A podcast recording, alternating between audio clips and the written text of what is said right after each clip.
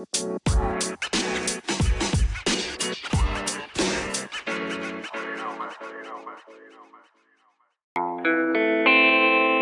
うしたらいいですか？そうやって例えば私なんかどうしたらいいですかね？何を知っておけばいいんですか？今やっぱ諦めしかないじゃないですか。諦めですか？諦めてリクレクラジオこのポッドキャストではリスナーの皆様が物事に対する考え方を再創造するそして余暇時間を楽しむきっかけを提供いたします。前回 SNS の話題で大盛り上がり結構盛り上がりましたね。シリアス。だったよね。後半にかけてそうレーモンドさんのバカな若者に対する蔑むような価値観というか止まらなかったんで もう理解不能ですみたいなでも、理解不能だよねって、まあ、もう掘り返す気はないんで。はい。で、それこそ、あのー SNS の中で、インスタ、ツイッターと話はして、ちょっと TikTok の話僕したいなと思って忘れちゃってたんですけども、TikTok って、レモンさんさすがに見てないですよ。いや、インストールもしてない。全く見たことがないから、どういうものかうんっていうのを大体知ってるぐらいだな。大体ですよね。もう多分世代が違うからっていうのもあって、ほとんどの人見てないと思うんですけども、TikTok もそれこそトレンドを抑えるにはうってつけの SNS なんですよね。うん。まあ、いわゆるあの短い動画がこう、ずらずらずらずら流れてくるってイメージなんですけど、短い分、効率よく、その今の流行りとか話題になってることを知識として吸収できるなっていうのは、肌感として思ってるんですよ。はいそれこそ結構今、いわゆるインスタント的な本当に短い動画って、YouTube でも流行ってたりするじゃないですか。いわゆる切り抜きとか、それこそ、まあ僕らが大好きなブレイキングダウンとかも、あれ1分っていう、短いっていうところの今、世の中的な欲望っていうのがあるのかなとも思うんですよね。まあ時間ない中見たりするっていうところもあったりすると思うんで。それあるよね。なんかね、今、コスパコスパっていうのが、あの、最近こう、タイパっていうのかな。今まで安くていいものがいいっていうのによくコスパって使われてたけど、最近はそういうなんか短いけど濃密に情報を得られるみたいなものに価値観がこう移り変わってるっていうのはね、結構な会社とかでよく聞くね。そう、密度がやっぱり上がってるじゃないですか。こう内容がすっかすかな薄いじゃなくて、本当情報量としては目まぐるしいぐらいの情報量をこうスッと入れるっていうところうんですから、やっぱ世の中的にはそういうをを求めてるっていう感じですかね。ちなみに今ちょっと TikTok 調べてたんだけど、俺のイメージは、あの若い高校生ぐらいの女の子とかが結構使ってるイメージが多くて。でさ、どっかでそれを見るためにおじさんたちも結構多いみたいな話を聞いたことあるんよ。今、日本の TikTok の年齢層を見たらね、一番多いの40代男性だったね。マジっすか？ちょっと、ひも文化かもしれないですね。すごいいびつだよね、構造が。いろんな国乗ってて、アメリカは20代女性が多い。中国が、まあ、35歳以下が90%とか。まあ大体それぐらいの年齢層っていうのが、まあ、世間のみんなが持ってるイメージだったりしますよね。気持ち悪いよね。こと日本においては40代か。やっぱりそのね、若い子と喋る機会が年を取るにつれてなくなるっていうところがよく言われたりするんで、まあ目の保養とか、なんかね、そういったものの若い世代に接せるっていうところで、こうニーズが日本のね、中年男性とかにはあるのかもしれないですね。若い女性アイドルにキャッキャ言うのって結構日本がなんか筆頭っていうか日本の文化って感じするよね。確かにオタクみたいな文化を広げた感じですよね。それの影響が TikTok のユーザー層にも現れているのかもしれない。なるほど。面白いですね。国によってというか、これもやっぱ日本特有の文化だなって感じはしますよね。あるある。あるあるですね。まあ今回、日常の恥ずかしいことっていうところをテーマに、結構シリアスな展開を第3回は迎えちゃったので、気楽に雑に聞いていただく感じで、日常の恥ずかしいことっていうところをちょっといろいろ上げていきたいなと思うんですけども、僕、そんなに恥ずかしさ感じる人間じゃないんですよ。いや、ニワトロはそうだと思う。ニワトロはあんまり恥ずかしいことなさそうな。うん、羞恥心はさすがに感じるんですけど、こと世間の人が感じることに対して、そこまで一緒ぐらいのレベルで恥ずかしいって感じないんで、今回もレオンさんが恥ずかしいって思うことに対して、僕がなんでそれを恥ずかしく感じるのかとか、逆に言えばアドバイスしていきたいなって思ってるぐらいなので、克服させてほしいわ。いっぱいあるね、俺。もう全然羅列していただいていいんで、例えば何があります？あるあるからいくね、あるあるから。これもう多分俺だけじゃなくて、半数以上が思ってることだと思うんだけど、うん例えば美容院行った時に、かゆいとこありませんかって言われて言えなくない？あ、かゆいとこあっても？あっても、ここかゆいなと思ってんだけど、行った経験がないな。それは僕も言わないです。言わないでしょ、言わないでしょ。あの、最後のさ、出来上がりの時、こんな感じになってますの時にさ、もうちょっと短くしてほしいなって思ってもさ、言えなくない？出だしからちょっと同意しちゃうんですけど、言えないですね、確かに。言えないでしょ？うん言えないでしょ？うんこれさ、言える人いんのかな？ちょっとね、趣旨がずるいかもしれないけど、これ結構ね、誰もい恥ずかしくて言えないでしょって思ってんだよね、俺。なぜそれを言えないかっていうところが、恥ずかしいから言えないっていうふうにレモさんは思ってるってことですか？なんか恥ずかしくない？誰も言ってないからさ。頭かゆいは確かに、まあ僕は恥ずかしさっていうか、別に言うほどでもないなっていう感じで大丈夫ですって言うんですけど、ことその最後の髪型これで大丈夫ですかって聞かれた場合、僕恥ずかしさじゃないんですよね、言わないのは。ああ、え、申し訳なさみたいな？これ、実は中学生ぐらいかな、強烈なこう原体験みたいなのがあるんですけど、うん。中学のイケてる男子の友達がいて、その美容院か床屋だったかな、ちょっと忘れたんですけど、行って、あのたまたました髪型をすごい褒めてくれたんですよ。それかっこいいね、うんみたいな。もう腕ぶん回して、次行くときに、ぜひ一緒の髪型にしたいなと思って、あ同じあの美容院行った時に、担当が定着じゃないんですよ、中学の時は別に指名しないんで。なんで、担当変わったんですけど、ちょっと前回こういう髪型にしてくれっていう感じであの伝えて、やっぱり全然もうスタイリストによってこう切る量とか切り方とか違うじゃないですか。まあまあ、そうだね。だからあの全然違うんですけど、いやもう自分の中にはこの髪型にしてほしいっていうイメージがあるんで、ここはこう、ここはこうって言ってって、でどんどんどんどん美容師さんも、え、これ本当にこんな感じでいいの？みたいな感じで、ただ切ってくれるっていう感じで、最終的にもう全く違う髪型になって、新築林の髪型になったんで、そこで自分のこうしたいっていう気持ち伝えるよりも、まあ、その個々の美容師さんが判断する髪型に委ねた方が、一番ベストな正解なんじゃないかなっていうふうに思って、いや、それはそうだね。それでもうこれでいいですかって言われる問いに対してなんですけど、その美容師さんが客観的に見て、これがいいだろうっていう最適な髪型にしてくれてると思ってるんで、なんで僕はそれで大丈夫ですっていう形でもう言わないように、自分のこうしたいっていう気持ちがもうもう正直なくなってもいますし、はいはいはいはい。難し発信じゃなくて、それがもういいからってことね。それが最善であろうからってことね。そうそうそう、失敗がゆえの学んだ経験ですよね。まあまあ、そうだね。まあ確かにあの、その恥ずかしいから言わないっていうのもあるし、まあうんこんなもんなんがいいんだろうなっていうのもあるね。今の話さ、あの、100%自分が思った通りになること一生ないよね、美容院。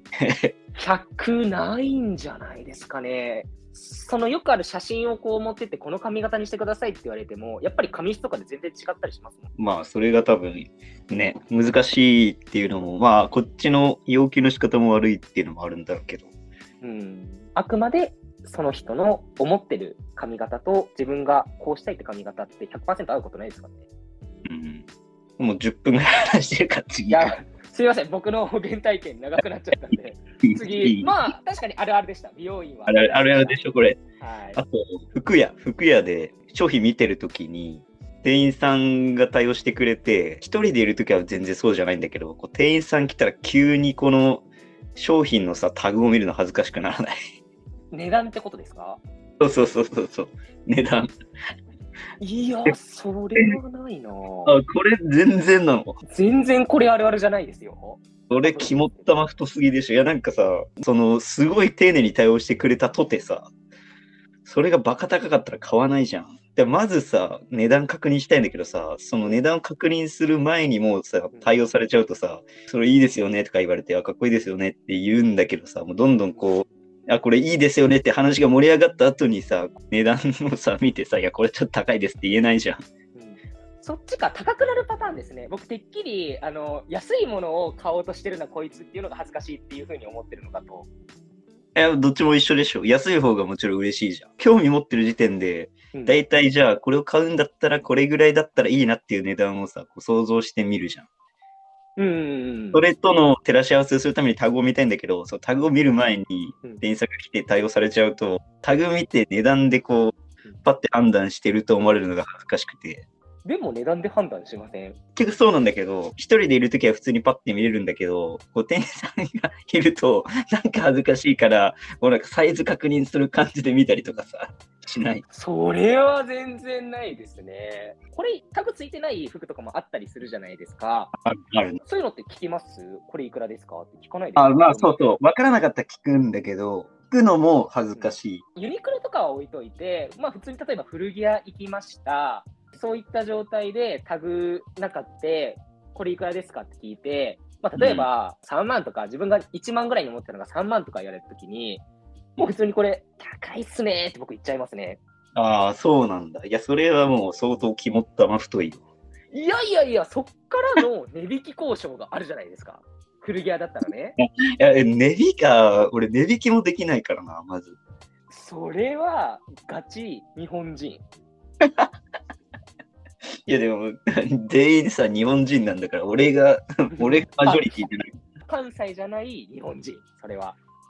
あでも、お前も関西人じゃねえだろ。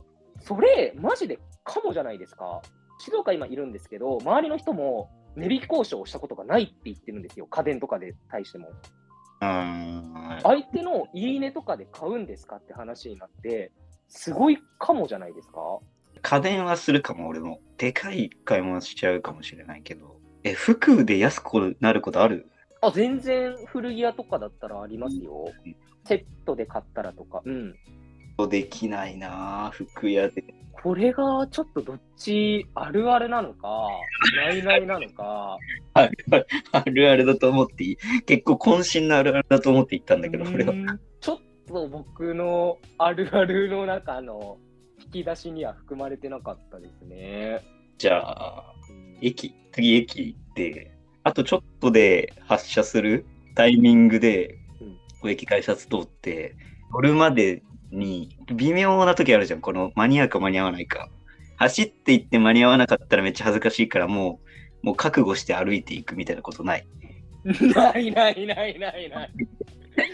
マジでガチ走りして間に合わなかったら、あーって目の前でプシューって閉まるのをみんなに見られながら、その時を終えるって感じですね。マジ？それめっちゃ恥ずかしくない？なんなら、そこを結構強引にあれいけるんですよ。一回閉まっても、こうグッていけば、また開けてくれたりするんですよ。迷惑だって迷惑。確かに、うん、確かに迷惑です。間に合ったとしてもさ、駆け込み乗車をおやめくださいってさ、この車内アナウンスで言われて恥ずかしくなんないの？あー、すいません、今回だけです、みたいな。今回だけすいません、ちょっと乗せてください。これからは気をつけるんで、ぐらいの感じですね。あじゃあもう、ちょっとでも間に合いそうだったらう、ん走って頑張るって感じ？頑張りますね。やっぱりそれで遅れちゃうとかが申し訳なかったりするんで、相手に。ああ、まあ確かにね、相手にすると、その一歩遅れたとかでもね、10分とかなっちゃうから、確かに。だからそう、どういう目的で電車に乗るかっていうところですよね。俺、ちょっとでも遅れそうだったらもう走らない。頭の中ではやっちゃったなって思いながら、堂々と歩くみたいな感じです。そうそう。ああ、もう一歩遅れちゃったわ。ごめんって感じ。うわぁ、それはね、だったら最初から早く来いよってね。それは分かってるから、基本は一本遅れてもいいぐらいに出てるようにすしてるけど、まあさ、別にその、帰りとかでさ、焦ってない時とかもあるじゃん。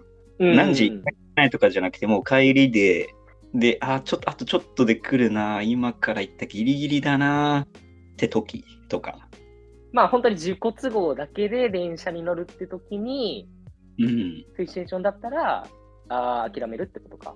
まあ、どっちも俺は諦めるけどね。人が待ってても諦めちゃうけど。なんか、普通に歩いてる感じ、生きってるなって感じですね。本当に。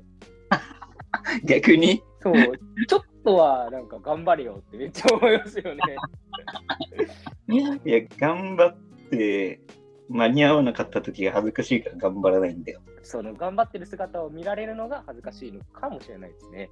まあ、それはあるかも。こいつ、走ってるって思われるのが嫌なのかもしれこいつ必死だなみたいな感じでね。そうそうそうそう。そっか、その後電車に乗って、なんか乗れたとしても、そういう目で周りにはこいつ必死になって乗ってきたやつだって思われるのが嫌だってことか。そうだね。それもあるね。まあでも、ニアトモ的にはないんだね。俺も結構あると思うんだよな。確かに、さっき言ったけど、物理的に迷惑になるなと思ったら諦めますね。うん、そうだね。けど、もう必死だったら別に、それに対して恥ずかしいっていう視点を感じるとかはあんまないかもしれないですね。ちょっとあるある微妙っすね。僕からマジで？したら。全然感じないんだ。あと、なんか、行きつけまではいかないけど、よく行ってる店ってちょっと恥ずかしくない？さっき、ちょっと服屋で行っちゃったけど、そこのブランドの服着ながらその服屋に行くとか、いつも同じ、コンビニはあんまりだけど、あの、夜飯とか本当に毎日いるみたいな、そこに。全然チェーン店でさ、牛丼屋とかでさ、うん毎日になってこう思われる感じ、ちょっと恥ずかしくない？全く恥ずかしくないです。そうなんだ。むしろ逆ですね。どちらかというと、そこのまあ行きつけになり得る店というか、まあよく行く店ですよね。うんそ。こに行って逆に覚えられると嬉しくないですか？っていう感覚です、僕は。それ松野屋とかさ、牛丼屋？松屋とかでもさ、嬉しいの？覚えられたら。まあそのチェーンなんで、そこで何かコミュニケーションが生まれるとは思ってないんですけど、普通に例えば行ってて、あよく来てくれますねとか言われたら嬉しくないですか？ええ逆に恥ずかしいな、俺。よく来てますねって言われるの。それはチェーンを下に見すぎっすよ。いや、チェーンをっていうか、いや、チェーンじゃなくてもなんて服屋とかでもそうなんだよ。なんか、その服着て、そこで買った服着ていくとか、そのチェーンだからとかじゃなくて、いや、もう本当に店員さんと仲いいみたいな店だったらいいんだけど、そうでもない店で結構行く、よく行く店とかさ、逆に覚えられてない方がいい。難しいですね。あの、要は、仲良くなる、本当に手前の過渡期ぐらいが、うわどうなんだろうって形で、踏み切れないって感じですよね。聞いた限りだと。そうここを超えないと、仲良くなれないですからね。行きつけにもならないし。それはそうだね。うん。行きつけないね、俺別に。よく行ってるとこあるんだけど、行けって感じで、その、うん店員さんと喋るとか、そこにいる人と仲良くなるっていうのはもうないね、全く。仲良くなりたいなとか、そういう感情は持ってたりするんですか ?1 回目、例えば初対面で相手してくれて、すごいなんか良くしてくれたなって人とか。もうないな。もう根本人に興味ないってことですよね。確かにな。確かにもうまず行きつけ仲良くなりたいっていう、そういう欲望がないかもしれないな。そんな感じですよね。まあ、コミュニティを広げたいとかっていうのがあんまり、そこに結びついてくるのかなと思う。確かに。そうだね。それはそうかもしれない。ニワトモが思うあるあるって何なんじゃあ。これみんな恥ずかしいよね。いや、まあそれはさ、うんもちろん、おならとか恥ずかしいじゃん。うん。そういうの以外に、こういう系、なんか心理的にさ、うってなる感じ。心理的にか。例えば、ちょっうん。と角度変わってくるかもしれないんですけども、100人の講義があったとします。そこで、じゃあ質問ある人手挙げてって言われるのは、ちょっと、あ、恥ずかしいなって思ったりはしますね。あ、まあ、それは、それはそうだね。これあるあるじゃないですかそれあるあるだね。うん、ザあるあるぐらいですよ。その大人数にいるところに対して、こう自分が目立とうとする行為、もちろん目目立ちたいなって気持ちはあったりするんですけど、うんその目立とうとする行為に踏み切れるかっていうような感じのものに対しては、ちょっと恥ずかしさ、羞恥心が勝っていけないっていうパターンはよくあるかなってところですね。あのさ、それさ、学校で多分結構さ、いっぱいあってさ、今はまあそんな機会ないからあれだけどさ、学校の小学校とかのさ、音読って結構恥ずかしくなかった？年を経るにつれて、そこの羞恥心の許容範囲が変わってきてるんですけど、あ当時はそうそう確かに、うん、恥ずかしかったよね。恥ずかしかったですね。中学校ぐらいの英語とかさ、うんそのわざとさ、この片言英語で喋るみたいなさ、なかった？片言英語というと、そうさ、流暢にさ、英語っぽくさ、Good morning って言うんじゃなくてさ、わざわざ音読で当てられたときは、Good morning って言うみたいな。ない？あー、極端に触れるとしたら、確かに Good morning っていう音読みしますね。そうだよね。 Good morning とか言ったら、わこいつイキってんなって思われるのがちょっと恥ずかしいそう。いや、そうなんだよな。それもなんか前回に引き続きなんですけど、なんでそういうふうに思ってたんですかね？まあ、それもだからちょっとなんかその、冷めてるとかやんちゃなのがかっこいいっていうの延長だと思うんだよな、ちょっうと。わ、そこの結びつきありますよね、絶対。良くない文化だ、本当に。やっぱ確率的な教育の中で、やっぱ目立ってる不良、ちょっと外れたところに憧れがあるっていうのは、当時の感覚だったのかもしれないですね。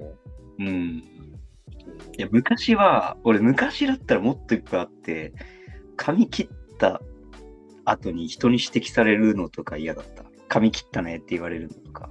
あ、そうなんだ。あと、新しくなんか買ったもの？野球やってたからグローブとか新しく買って、でそのグローブ新しいねとかさ、ちょっと嫌だったんだよね。その靴新しいねとか。あれじゃないですか、自分にちょっと興味持たれるのが恥ずかしいってなる感覚です？うーん、そうだね。これも前回につながるんですけど、俺の SNS なんて誰も興味ないだろうみたいにああ、そうそう。言ってたじゃないですか。そうそうそうそうそね、っていうのは、ちょっと興味を持たれることに対して、ちょっと恥ずかしさがあるのかなって思っちゃいますよね。う。あのまあ確かにね、ちょっとあるかもね、それね。根本違うよね、似合うと思うとね、俺はね。そうですね。どこでこの根本がお互いにこう分かれていったのかっていうところ、僕もそのさっき言った音読とかの授業とか歌を歌う授業で恥ずかしいっていうのは、小学校ぐらいかはあったんで、まあ幼少期だろうね。今は逆にしなくなったんだけど、こう、態度をコロって変えるのは結構恥ずかしかった、ちっちゃい頃。怒られて、こっちが拗ねて、もう早くさ、切り替えてさ、ケラケラ笑えばいいのに、ずっと拗ね続けるとか。態度をこうそうそう変え。れない、あ、そういうことか、そういうことか不。機嫌で、別にもう全然自分の中では気にしてないんだけど、なんかこう態度コロって変えるのが恥ずかしいから不機嫌なままになってるとかさ。逆に不機嫌なままで貫いてる俺かっこいいとか思ってたんじゃないですか？いや、思ってない。じゃ、だから、えーそれさ、損してるなと思ってめっちゃ。で、いつからかわかんないけど、割とマイナスな感情というか、マイナスな態度は、まあ、きっぱり変えた方が、自分も周りも、なんか心象いいなっていうのを、いつからか感じて、別に今は全然、カラッと、キリッと変えれるんだけど、態度。うん、確かに。今僕もレオンさんそんな感じですよ。小さい頃はね、いや、本当に小さい頃って本当に小学校とかそれぐらいだと思うけど、今覚えてることも、なんか結構ずーっと朝怒られて、その日の夕方までずっと拗ねてたとか。ねえ。一日詰めれる、その体力すごいですね。そういう思い出があるな。で、かこれね、今でもね、いると思うけどね、ちょっと、なんだろう、今、これぐらいの20歳以降とか、まあ、大人になっても、叱られた後にすぐに態度変えれないとか、まあ、不機嫌なままずっとダラダラ、自分の中では別に許してるんだけど、そのまま不機嫌で居続けちゃう人とかいると思うんだけど、うん。アダルト・チルドレンっていうくくりに僕は捉えちゃいますけど、違うかな。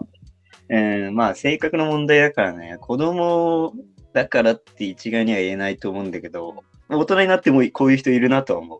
自分の中では、どっちも、当の本人も周りもあんまり心よく思えないから、損してるなとは思っちゃうけどぱり印象が良くないですからね。そう、こと社会人に言うと、ちょっとこれも話変わってくるかもしれないんですけども、何かでやらかしました、ミスしました、すぐ謝れます、うん、謝れるね。結構する。あーまあ、それはやっぱり社会人としての線引きっていうあまあ、仕事だとまた違うっしょ。うん。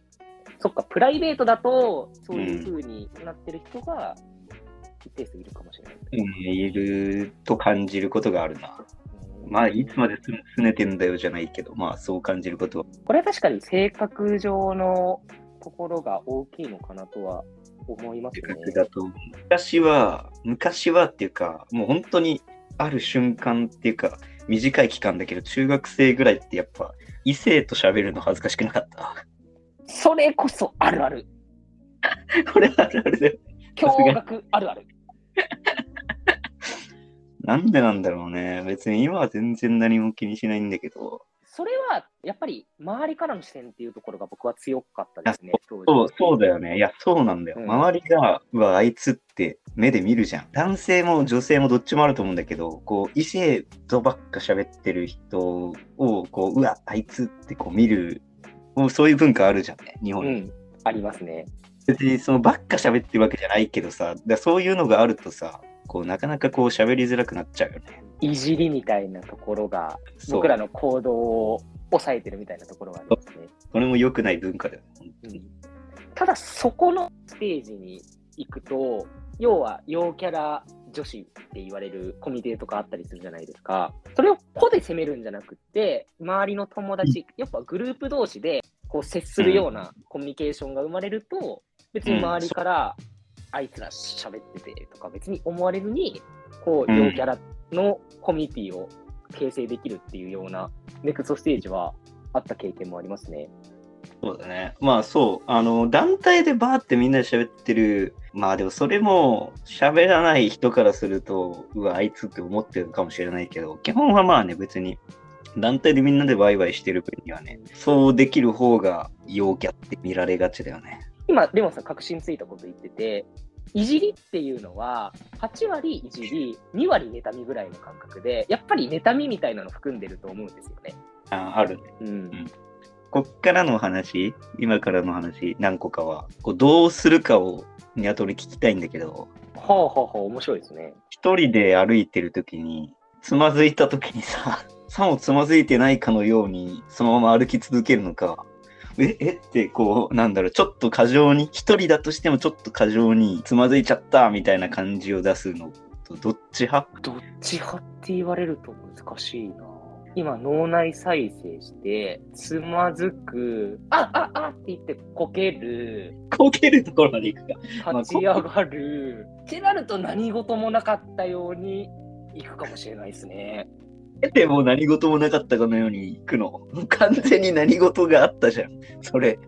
何事はあったんですけど、俺はこけてないっていう心を持ちながら、立ち上がって、何事もなかったかのように歩いてきますね。これが2話とも。えでもさ、え俺もそっちじゃないよ。俺も、ちょっとつまつまずいたとか、あってなった時は、割と一人だったら何事もなく、そのまま歩き続けるんだけど、でも、あ、あちゃーってこうさ、リアクションしてる人の方が可愛くない？一人で歩いてて、別に男女限らずさ、男でもさ、つまずいてさ、え、え、え、みたいなさ、ちょっとリアクション大きくしてる方がさ、わざとね、可愛くない？旗から見てて、リマさん、それ見て可愛いって思います？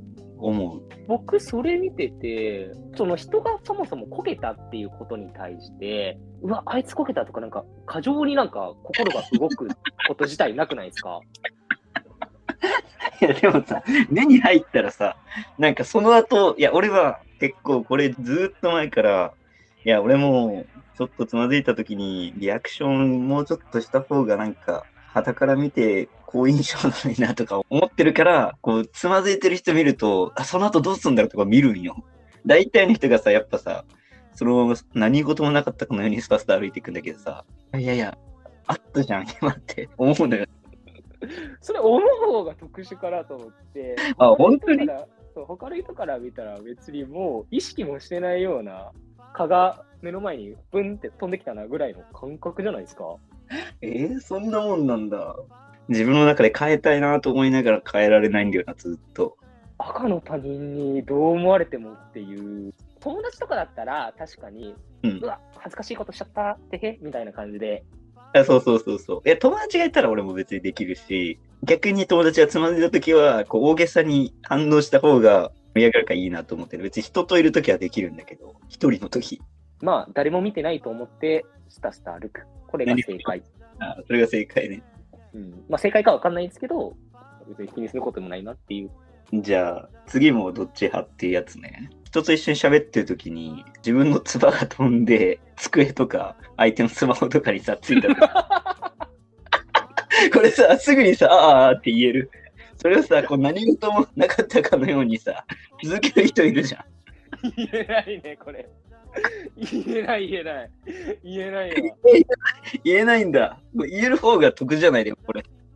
で、だって、得、得損で言ったらもう相手にダメージを与えてんのに、そこから挽回して得の方に持っていけなくないですか？いや、違う違う、そうなんだけど、何をもって得なんですか？こいつ、こいつなんかなかったことにしようとしてんなって思われない方が良くない？それもだから、さっきのカー理論、ハエ理論と一緒ですって。なんか目の前にハエが飛んできたなぐらいで、なんか飛んだなぐらいで、そんな気にしないですよ。机だったらまあいいとして、大体スマホとかだったらさ、いつかさ、どっかで触っちゃうじゃん。でだからさ、それをもうすぐ気づいて、あ、ごめんねって言って、こう、なんかティッシュとかで拭く方がスマートじゃない？どっちかっていうと。それ逆もあって、相手は別にさほど意識してなかったことを意識させちゃうじゃないですか。いや、意識するでしょ自分のスマホに他人の唾飛んできたら。でもそれよりも会話の方が気になったり重要だったりしたら、もう一瞬でそんな、つば飛んだなって会話終わった後、別に思ってることなくないですか？ええいや、俺、何の話をしてようが、どれだけ重要な話をしてようが、これが起こったら、あ、ごめんごめんって言って、すぐに拭くのが正解だと思ってんだけど。確かに礼儀っていうところに関したら、うん、言えてもいいかもしれないですけど、え、なんかさ、それこそさ、おならとかと同じだと思うんだよね。こうなんか、なかったかのように過ごす方が恥ずかしくない？ちょっと。だってなかったことにできますもできないって。それさ、気づいてる人がさ、いるかもしんないじゃん。自分が気づかれてないと思っててもさ、気づいてる人がいて、その人はさ、いや、俺特に、まあ、こういうこと喋ってるから、俺も割とその後の、別に、おならも唾も別に全然生理現象だから何も気にならないんだけど、その後の振る舞いを見てる人いるじゃん。俺もそうなんだけど。ん。あ、こいつ、あ、こいつどうすんだろうって、こう、その後の振る舞いを見たいのよ。いや、別にそれをなかったかのように過ごしても、何にも言わないよ、俺は。何も言わないんだけど、あ、こいつそのタイプねって思う。でそういう人がいるから、まあ、正解はやっぱすぐに、自発的にごめん ごめんなさいっていうか、まあ、ネタにするでも何でもいいんだけど、自発的に私がやりましたってこう、言える方が、まあ、正解かなって思っちゃうね。逆に相手から指摘してほしいですよね。今、つば飛んだんだけどって言ったら、こっちもああ、ごめんごめんって言うじゃないですか。ありがたい、ありがたい。でもさ、それできる人も少ないじゃんね。あ、今お前おならしたでしょって。その、仲良かったら言えるかもしれないけど、まあそういう関係性とかそういう性格の人も少ないから、自発的に、あ、ごめんごめんって言える方がね、きっといい。今のはちょっと、うん、納得だなって感じです。納得した。ありがとう。んえこれまたどっち派の議論なんだけど、だいぶ長めの廊下で、結構遠くから微妙な関係の人が歩いてくるときに、結構遠くからこっちから「よう」って言える方がいいなと思ってんだけど、言えないのね、俺。うん。いや、その、いやニア友がんたまたますごい長い廊下の遠くから歩いてきたら、全然「おー」って言えるけど、うん言えないぐらいの関係の人が歩いてきたときに、それでも頑張って自分から「よう」って言えるかどうか。その関係性の人とそのシチュエーションの場合、結論どうなるんですか、俺がよくあるパターンは、あくまでね、俺のパターンで言うと、本当にずっと相手に目線が合わないように変なところ見ながら歩いて、めっちゃギリギリで、結構遠くから気づいてたのに、めっちゃギリギリでよってこう気づいた感じになって、ああ、ああ、ああ、よよよって言ってこう通り過ぎるっていうのが一番あるあるだね。80%シンクロ。え、これ微妙な関係っていうところだったらね。うん。そう、あの、でもさ、俺結構これさ、驚愕したんだけどさ、自分からさ、遠くからでも、よって言える人がいてさ、うんうん別に身近じゃないんだけど、大学の頃のこの、まあ、いわゆるよっともっていうか、そんなになんかすごい仲良くもないんだけど、顔見知り？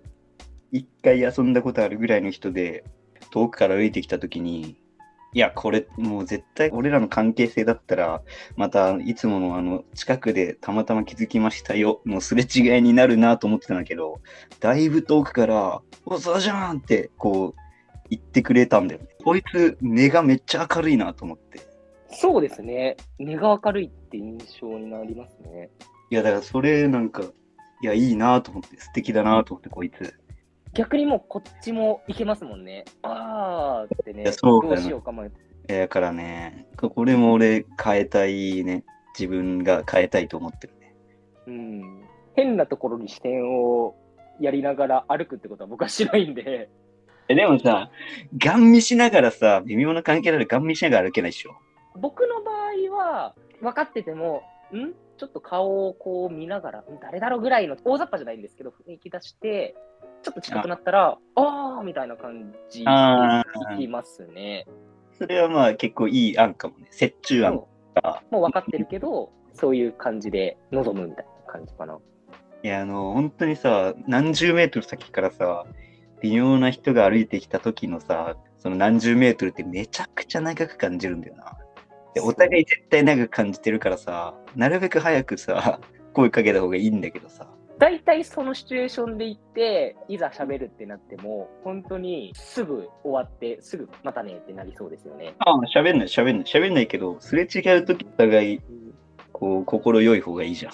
逆におーってきたら、ちょっと話盛り上がりそうですよね、そっから。何してんの最近、うん、そうそうそう。逆にそういう方が喋りやすいし、なんか変にぎこちなくないじゃんね、そっちの方が。うんポジティブな方向に働きますよね、いろいろと。小学校とかで教えといてほしいわ。長い廊下を歩くときは、気づいたらすぐに、そう、気づいたらすぐに声かけましょうっていう。確かに対コミュニケーション能力としては、あったら、一つそれ武器になりますよね。武器だよ、めちゃくちゃ。おもろいっすね。このレオンさんがいろいろ、これどうするって考えてるってことは、それなりに今までの人生の中でそういうシチュエーションに出会ってきたんだなって 思ったんで、めちゃくちゃあるでしょ。いや、まあ基本、まあ若干というか多分に俺が気にしいだから、人より。うん、気にしいですね。まあで、ニア友があんまり気にしいじゃないから、そこでこのギャップが生まれてると思うんだけど。俺みたいな人結構いると思うんだけどね。いますね。僕が別に当たり前でしょっていうふうに思ってないし、そういう価値観を押し付けようとも思ってないんで、やっぱりいろんな人世の中にいるんで、そういう人も本当にあまたいるっていうふうには思ってます。誰かしら、誰かしらはめっちゃ共感してくれると思うんだよな、今日俺が言った恥ずかしいこと集みたいな。ちょっとこれも、こういうの恥ずかしくないっていうのを欲しいですね。そうだね。ほとんどの人が恥ずかしいと思うことを共感できる気にしいだから。恥ずかしいのって結局、克服できると思ってるとか、でしたいって思ってます？ある程度できると思うんだけどね。最初の方に喋った、今は全然気にならないけど、昔は態度カラッと変えれなかったとかって、全然今は変えれるから、物事にもよるだろうけど、うん、難しいね。できないこともありそう。今言った中で。うん、美容院とかはできないかもしれん。でも、喋ってた時の唾が飛ぶとか、そういうのはできるかもしれん。てか、したいなと思ってる。逆にこうやってオープンな場で話すことによって次そのもしこれを聞いてる人と会った時はそういう風に対応ができそうですよね。あーできるかな。いや自分こういう風に世の中に発信しちゃったしこういう風にしないとなってちょっとは思いそうですよね。逆にいじってくるやついそうで嫌だな。恥ずかしい、今恥ずかしいとか言われたくねえわ。僕がそのどちらかというとねレオンさんの対極的にいてこうあんまり恥ずかしさを感じない側から一つアドバイスするとしたらおうはい。僕一個思ってる恥ずかしさを克服する方法っていうのがあっておうこれだけもう覚えて書いてほしいです。はい。勢いと生きることですね。勢い、勢いはまあまだなんとなくわかる。生きることって何？生きってください。もあ、生きるって、あの、アライブってことじゃないってことね。調子づくっていうう。生きそうそうそう。カタカナの生きに、ひらがなのどの生きるです。あー生きった方がいいのかね。そう。結局、もう生きって、こういうことやっちゃいましたとか、やっぱり周りの目を気にしてる人ってなかなか生きれないと思ってるんですよ。それはそうだね。そこを一回リミッター外して、生きって、こんなことやっちゃいましたっていうことを積み重ねてってほしいんですね。うん。はいはい結局そういうのって、後から、うわあんなことやっちゃって恥ずかしいなとか思うんですけど、うんそれが経験値になっていくんです。そうかね。そう。生きることに対して恥ずかしさは感じるけど、次じゃあ生きることに対しては、ちょっとなんか慣れてくるというか、あー、なれるかな。そうやって自分のその感覚というか、周りに対する考え方とか、自分の考え方を強くしていくっていうようなやり方で、僕は、まあ大学生のね、あのデビューとかで生きり始めて、この段階に至ってるかなとも思ったりするんで、でもさ、生きって解決するさ、恥ずかしい出来事なかったよ、あんまり今の。俺が言ったやつの中に。で、逆に俺は、ちっちゃい子の方が生きてたんだよね、多分。多分っていうかまあ、もう確実にそうだと思うんだけ変わるときありますよね、その、今言った通りで、幼少期、幼稚園とか生きてて、おとなしくなって、小学校、中学校で、ど。で、また大学。学で生きるとか、そのままおとなしいまま行くとか、うんなんかいろんな変化がありますよね、人によって。まあ、環境とかね、いろいろあるんだろうけど。俺の場合はやっぱ小学うん校、中学校最初ぐらいまでは、まあ、生きるっていうか、今よりもっと活発だったね。そこってなんで変わったんですか？環境やっぱり。その変わった理由も生きってるんだけど、やっぱり中学校2年ぐらいの頃に、俺らの代ってさ、こう、ワンピースとナルトすごい流行ってたじゃん。うん、まさに同世代のドハマりですね。で、俺はさ、ナンバー2キャラがさ、まあ好きなのよ。サスケとか、ゾロゾロそこら辺か。そこら辺、そこら辺ってさ、結構さ、数少ないじゃん。